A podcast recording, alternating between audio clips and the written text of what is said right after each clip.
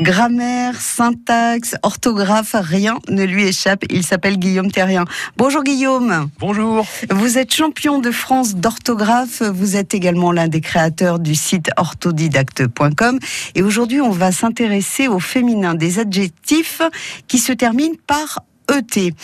Euh, comment écrire d'ailleurs le féminin de ces adjectifs qui se terminent par E ET Bien la difficulté, c'est que certains ont leur féminin en et e de te Oui. et d'autres ont leur féminin en et, ça se prononce de la même façon, mais qui s'écrit Eh oui. cette fois-ci e accent grave te, donc e de te ou e accent grave te. On trouve les deux. Les terminaisons par et, euh, citez-nous quelques exemples. E de TE. Les e de te, on va avoir euh, coquette, euh, douillette, on a quoi guillerette. Ah, guillerette, c'est euh, bien ça. simplette, Mhm. Voilà, euh, simplette, euh, sujette, Maigrelette. ou maigrelette également, oui, tout à fait. Et puis des exemples en E, T, E. En E accent grave TE, on va avoir discrète, secrète, complète, Oui. Inquiète, Euh, inquiète. peut-être, oui. désuète, replète, un peu plus rare, replète.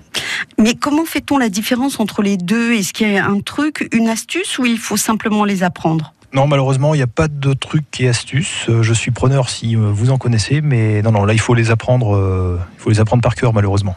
Et par définition, il existe toujours des exceptions dans la langue française, bien sûr. On a quelques rares adjectifs qui s'écrivent E, accent grave, T, E, au masculin comme au féminin. En effet, donc euh, dès le masculin, ils vont se prononcer et. Euh, On peut citer obsolète, Oui. euh, helvète, helvète suisse, et euh, analphabète. Ce sont les exceptions. Voilà. Allez, au revoir, à très bientôt. On se donne rendez-vous la semaine prochaine, Guillaume.